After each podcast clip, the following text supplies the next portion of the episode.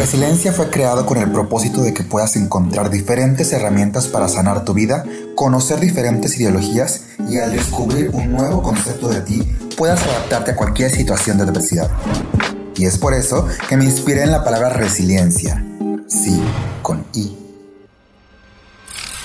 para que episodio tras episodio encuentres eso que te ayudará a resilienciar tus pensamientos limitantes y así escuches al mundo y a su diversidad. El mundo nos da de tanto de qué hablar que aquí terminaremos hablando de todo.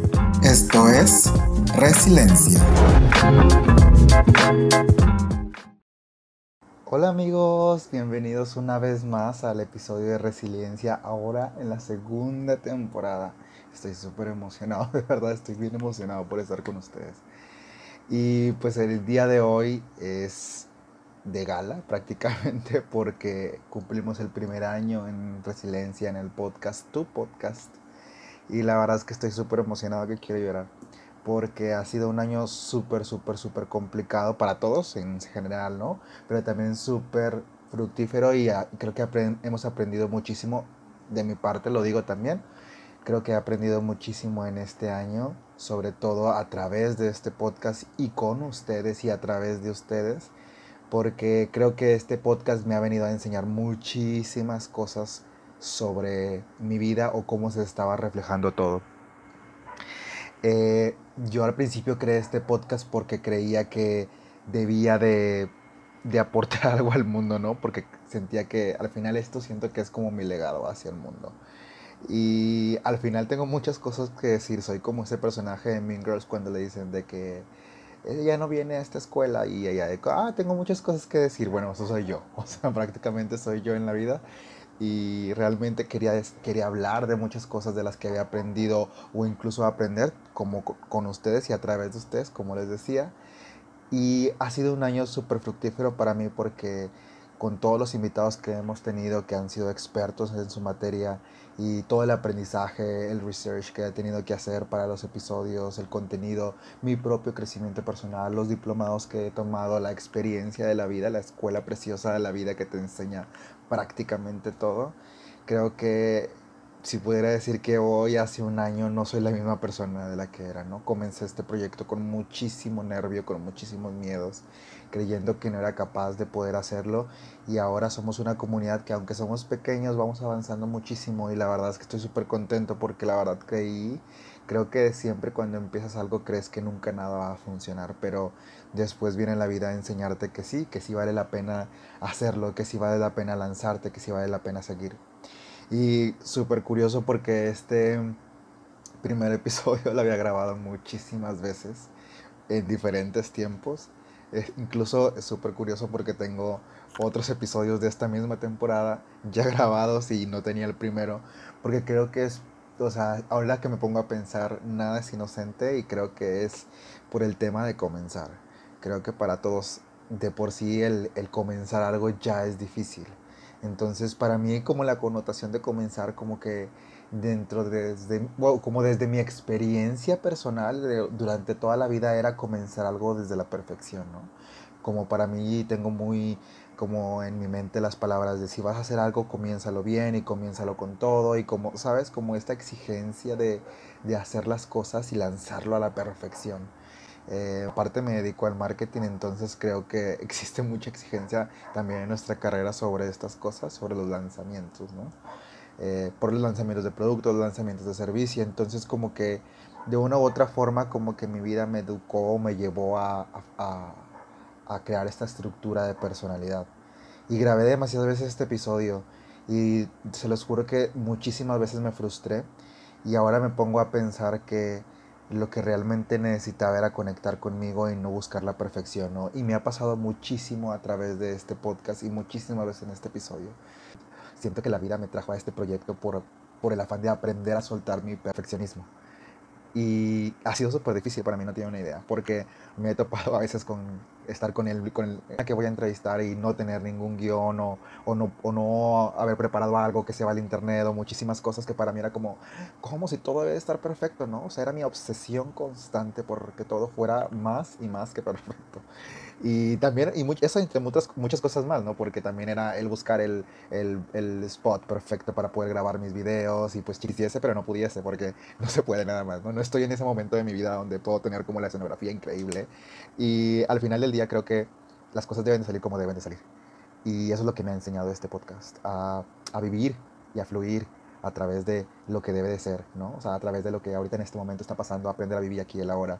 Eh, pues ustedes saben, tuvimos una temporada de muchísimos, de muchísimos temas y diferentes temas también, desde, desde, la sexualidad hasta el amor eh, propio, hasta la ecología, hasta el enneagrama, hasta la psicología, hasta las emociones, como abarcamos tantas cosas y al final era eso, al principio quería descubrir qué era lo que, no qué es lo que más apasiona, porque creo que, que, todo apasiona y todo tiene una relevancia, pero al final como primero dar una probadita de todo y después ir desmenuzando, ¿no? Poco a poco. Y a través de todos los y a través de todos nuestros invitados yo he aprendido muchísimas cosas. La verdad es que me he deconstruido para volverme a construir. Como les comentaba, yo, yo soy una persona completamente diferente a la de un año y estoy seguro que el otro año no voy a ser esta persona tampoco.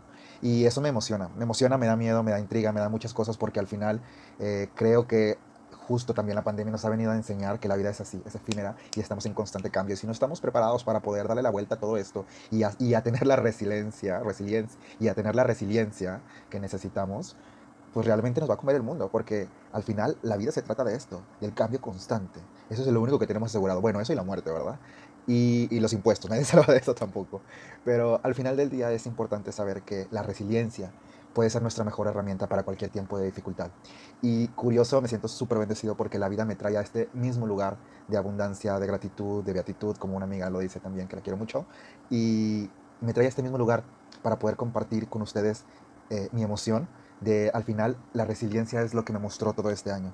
Yo creía que les iba a enseñar la resiliencia, pero resiliencia fue lo que ido aprendiendo a través de este año. Y si pudiera resumir lo que aprendí en este año fue a que la resiliencia sigue, ¿no? Y al final el, episodio, el propósito de este podcast pues ha sido resilienciar todos esos pensamientos limitantes. Y de mi parte, vaya que sí, o sea, realmente como les digo, me deconstruí en todos los pensamientos que tenía sobre eh, lo que el cuerpo debería de ser, sobre lo que el matrimonio, las relaciones deberían de ser, sobre que la sanidad debería de ser, sobre cómo las relaciones sexuales deberían de ser, los compromisos, los acuerdos y todo, como ha cambiado tanto mi panorama, mi perspectiva, mi forma de ver las cosas que realmente me siento súper bendecido de poder hoy compartir con ustedes toda esta emoción. Y pues nada, agradecerles también a ustedes que este es un año más para ustedes. ahora se inicia la segunda temporada. Justo eh, esta temporada se la quiero dedicar a algo que yo he trabajado durante todo este año y toda mi vida, que es el amor propio. Y creo que desde mi perspectiva el amor propio nos han enseñado que es algo que, que, que que tenemos que aprender, pero desde mi perspectiva es algo que ya teníamos desde siempre. Porque si se ponen a pensar, nacimos siendo, bueno, yo relaciono el amor propio como la, con la autenticidad, ¿no? Y al final del día todos nacimos con una autenticidad como al 100, ¿no? Imagínate que es como una botella y todos nacimos como con esa autenticidad. 100% de autenticidad, 100% de amor hacia nosotros mismos. Porque al final lo que fuimos aprendiendo durante todo este tiempo fue a quitarnos. Ah, perdón, estaba tomando agua. este, creo que al final del día, este nos, nos quitaron, o no nos quitaron, creo que al final del día nos enseñaron a quitarnos amor propio. ¿Cómo nos enseñaron esto? Pues diciéndonos cómo debería de verse el cuerpo, cómo deberían de verse relaciones, cómo deberían de verse la sexualidad, cómo deberían de verse las preferencias sexuales, cómo deberías de sentirte, vestirte, actuar, pensar, sentir, como todas estas cosas que nos fueron alejando completamente de lo que nosotros éramos.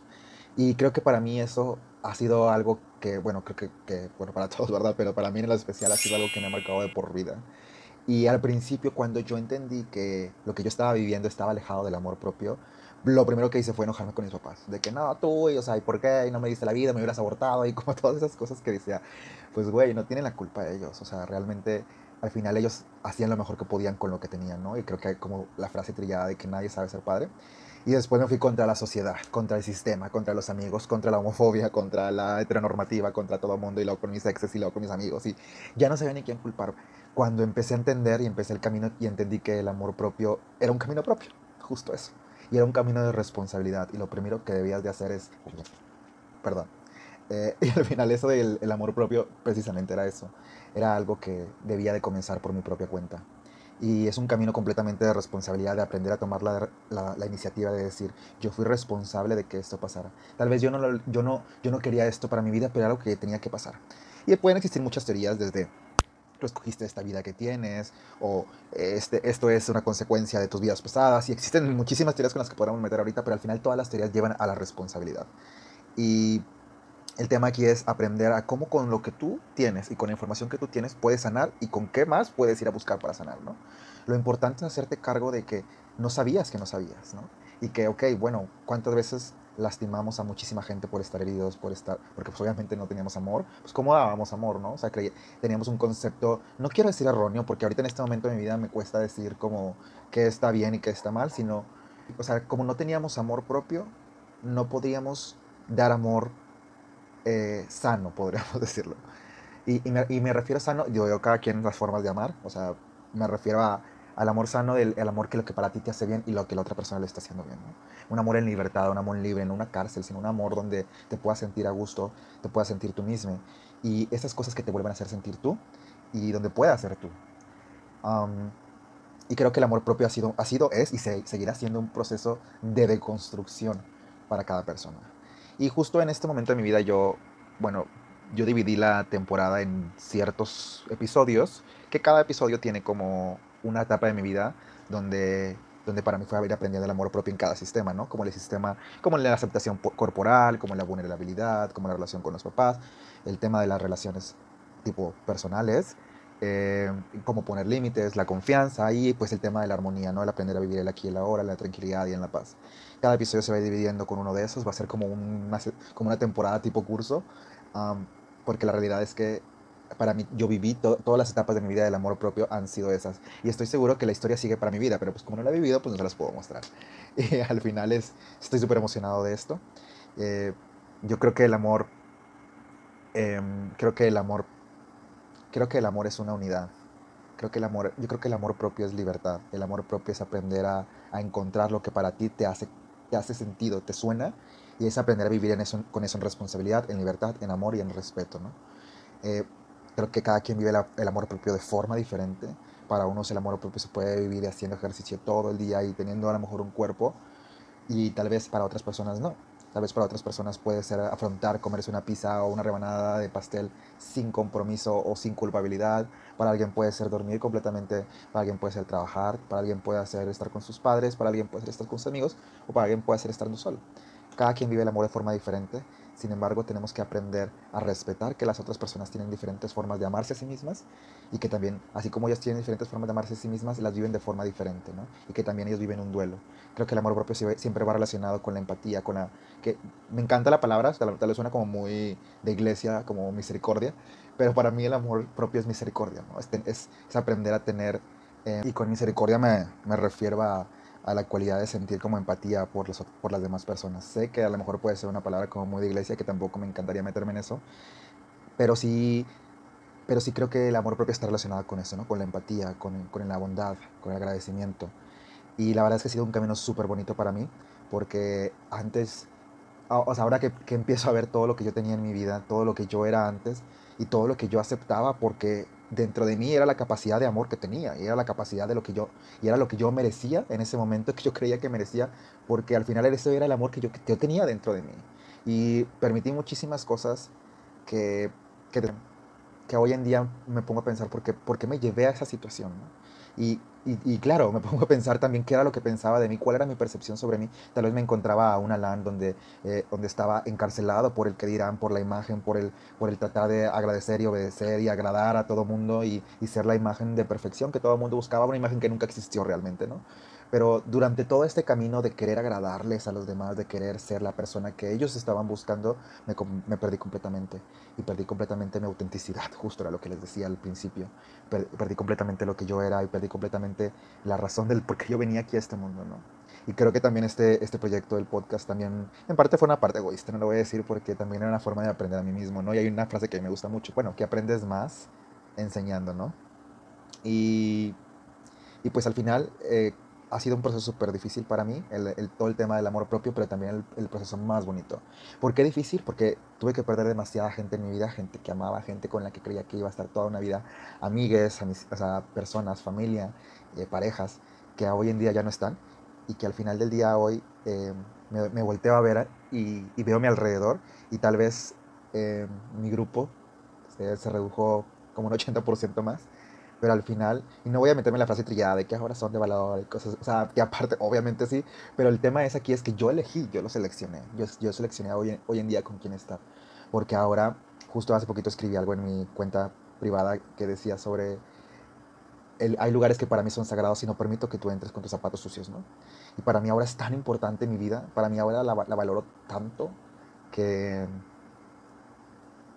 que es bien difícil que alguien pueda estar ahí como como entrando a un espacio que para mí es completamente sagrado, que, que para mí con tanto esfuerzo me costó construir. Y, y, es bien bonito que hoy en día las personas que estén a mí, aquí alrededor de mí, eh, estén apoyándome y estén también creciendo, también ellos, también yo los veo y, y, están creciendo y convirtiéndose en personas mucho más auténticas, mucho más amadas por sí mismas. Y creo que ha sido algo súper hermoso y a las personas que ya también no están en mi vida, o sea, yo estoy seguro que desde su lugar están haciendo cosas extraordinarias, pero creo que el amor propio también es esto, es tomar decisiones y es encontrar que a veces, como, como las personas fueron no, no sanas para ti, tú no fuiste sano para otras personas, y, y al final es encontrar que, que la vida es así, o sea, que tú la cagaste, que alguien la cagó y que así la vamos a seguir haciendo, ¿no? Y que hoy en día tal vez las personas que están ya no van a estar el día de mañana, pero como les digo, esto es el cambio y, que, y es estar seguro y es estar tranquilo de que el día de mañana todo va a estar bien. Y bueno, pues ya me extendí un poquito más de lo que quería extender, pero realmente estoy súper agradecido. Eh, gracias por estar aquí. Ahora va a ser todo como en un formato mucho más diferente y muchísimo más contenido enfocado al amor propio, por supuesto. Y, y vamos a aprender muchísimas cosas. Tenemos invitados que de verdad, wow, o sea, me costó mucho que estuvieran aquí porque les digo, yo le he invertido muchísimo tiempo a esto y sé que sé que, que, si en una persona, en una persona de ustedes está generando algo así tan siquiera chiquito, yo me doy por bien servido. Y, y solo me gustaría despedirme recordándoles, nuestro más profundo miedo no es ser inadecuados, es nuestra luz, no nuestra oscuridad la que nos asusta. Optar por la mezquindad no le sirve al mundo. Nuestro destino es brillar como los niños, y no es el destino de una sola persona, es el de todos. Conforme dejamos que nuestra luz propia nos alumbre a nosotros, permitimos que alumbre a los demás. Y al liberarnos de nuestro propio miedo, nuestra presencia libera a los demás. Esa es una frase que me encanta del libro de Return to Love de Marianne Williamson, que ya he mencionado anteriormente, pero es tan importante para mí porque este, al final es esto, ¿no? Creemos ser inadecuados, pero no lo es. Nuestro mayor miedo es que somos somos unas personas increíbles, que tenemos luz y tenemos muchísima capacidad para hacerlo todo. Así que si estás en este momento aquí porque la vida tiene preparado algo para ti. Tal vez no sé si sea aquí en este podcast, tal vez no sé si sea aquí conmigo, pero estoy seguro que la vida tiene preparado algo para ti en este momento y que este es tu comienzo, así como conmigo. Y así que justo juntos vamos a comenzar algo nuevo. Te agradezco muchísimo y te mando un beso. Hasta la próxima. Esto es Resiliencia.